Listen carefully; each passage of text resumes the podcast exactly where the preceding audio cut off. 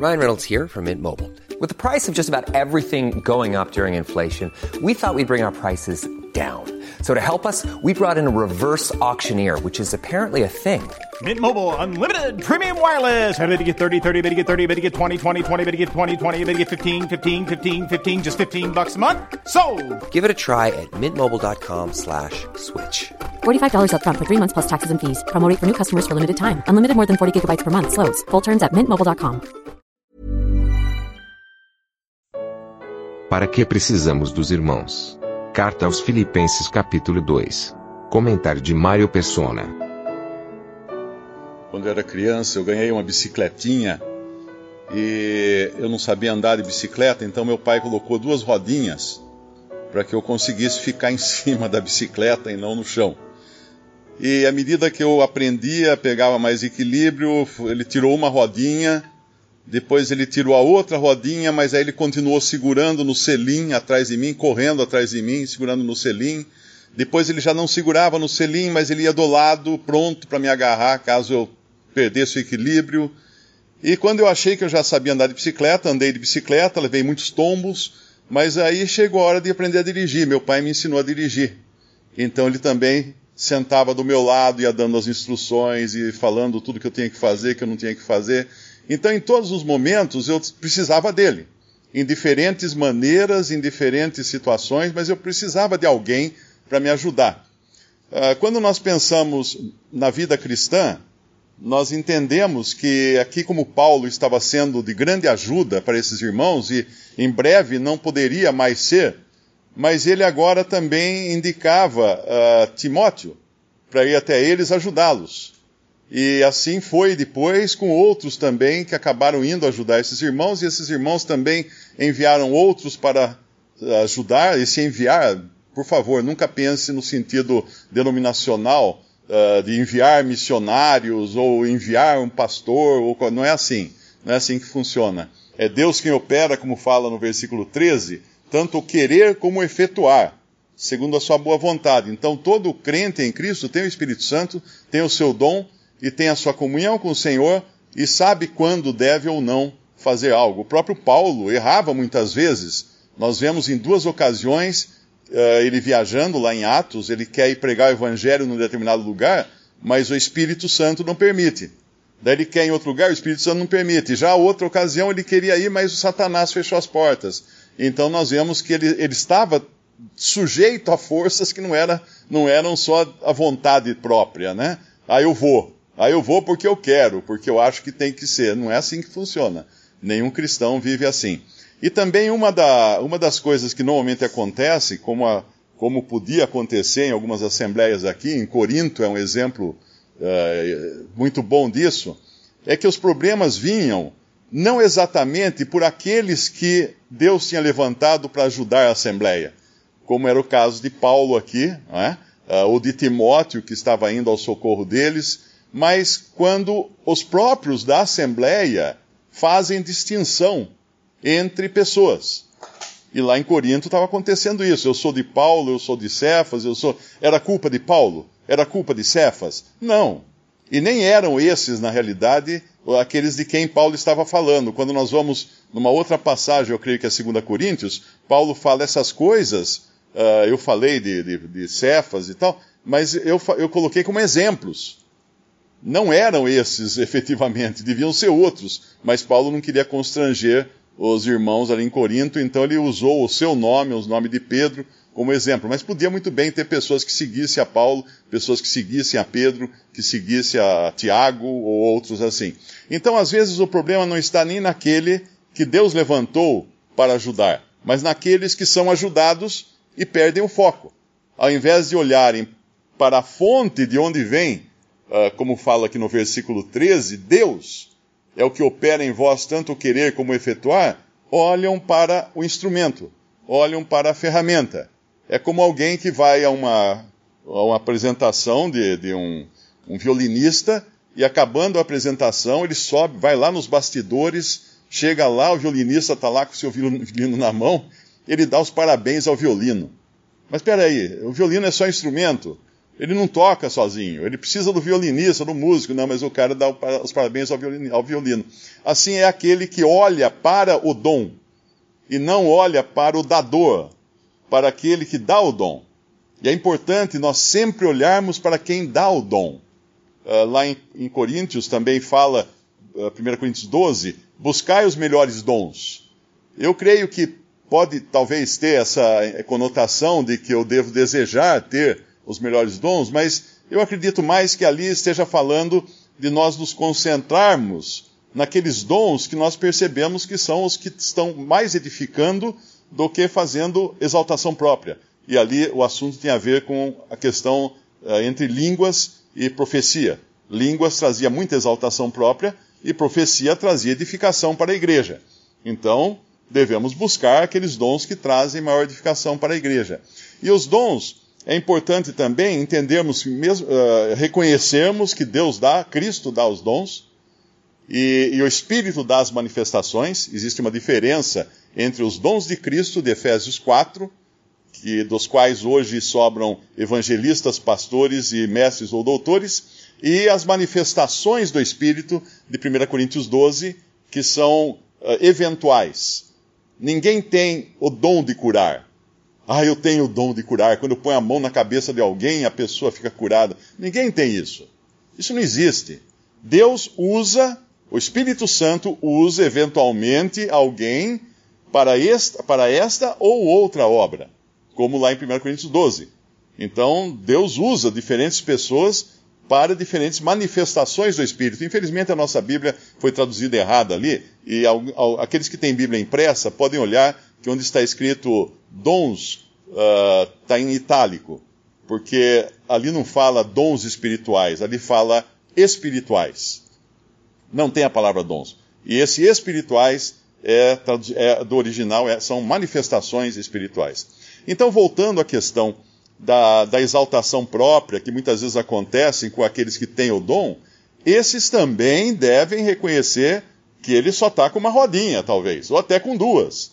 Ele não pode querer se aventurar andar sem rodinha. Ele precisa dos outros dons. Assim como eu precisava do meu pai para segurar no selim, eu, eu preciso dos meus irmãos. E quando você começa a achar que você é autossuficiente, aí começa a, a queda. Aí começa o, a rampa para baixo. Porque nenhum de nós, nenhum de nós é autossuficiente. E é por isso que corpo de Cristo nos fala de uma interação entre os membros e de uma necessidade mútua entre os membros.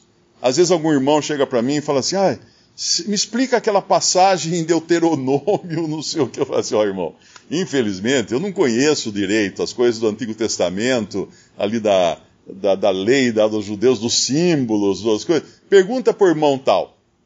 Eu indico um irmão para ele conversar, porque eu sei que é um que estuda mais essa parte do, do Antigo Testamento e tudo. O outro chega e fala assim: ah, mas me explica tal passagem de Apocalipse. Eu falo: pergunta por irmão Fulano.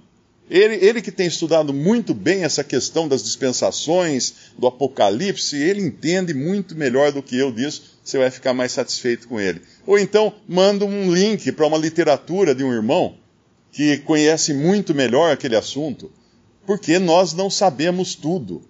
Nós não conhecemos tudo e nós precisamos uns dos outros. E é muito importante também, nesse precisar uns dos outros, nós reconhecermos os dons. Porque é um, é um risco muito grande eu achar que porque eu tenho um dom, todos têm que ter esse mesmo dom. E os que não têm são inferiores.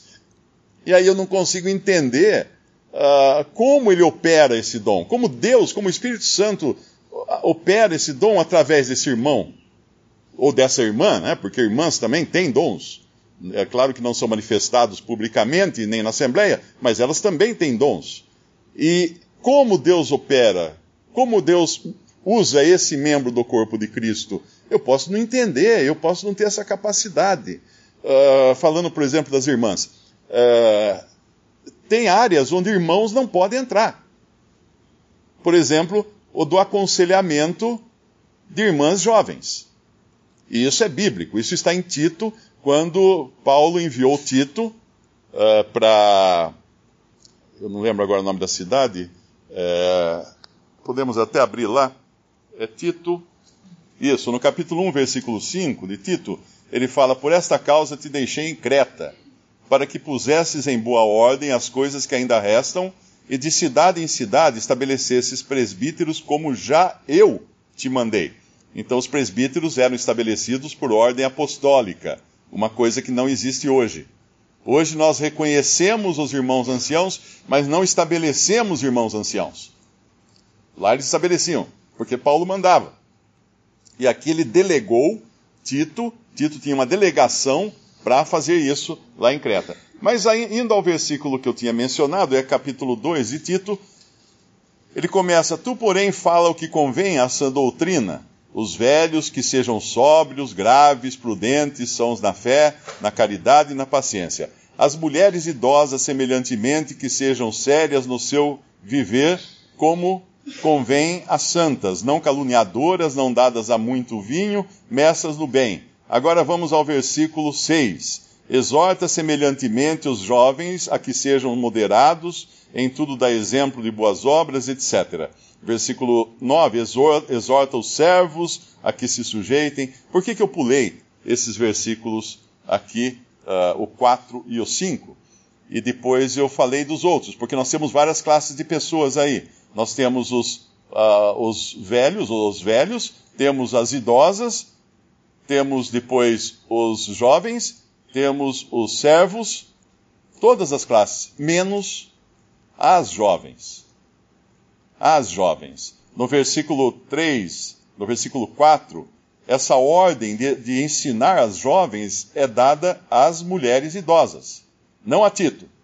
Tito não era para se intrometer com isso para que ensinem as mulheres novas a serem prudentes, a amarem seus maridos, a amarem seus filhos, a serem moderadas, castas, boas donas de casa, sujeitas a seu, a seu marido, a fim de que a palavra de Deus não seja blasfemada.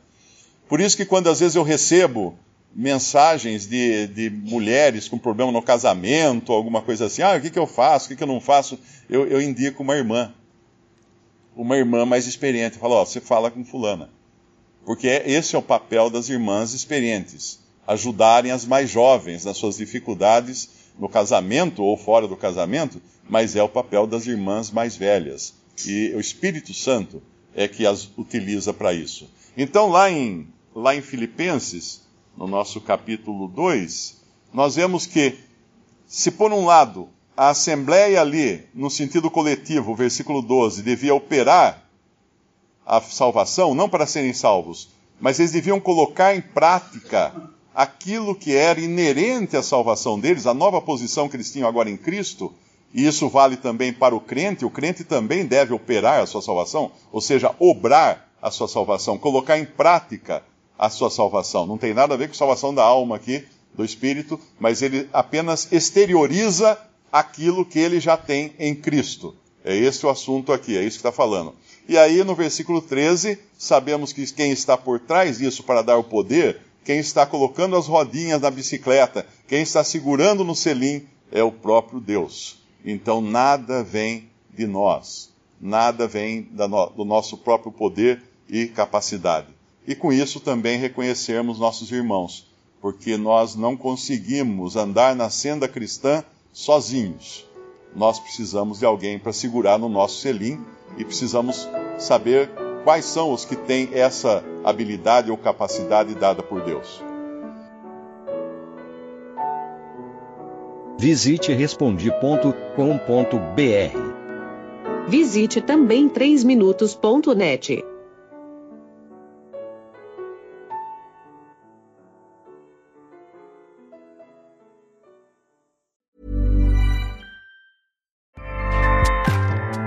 ACAST powers the world's best podcasts. Here's a show that we recommend.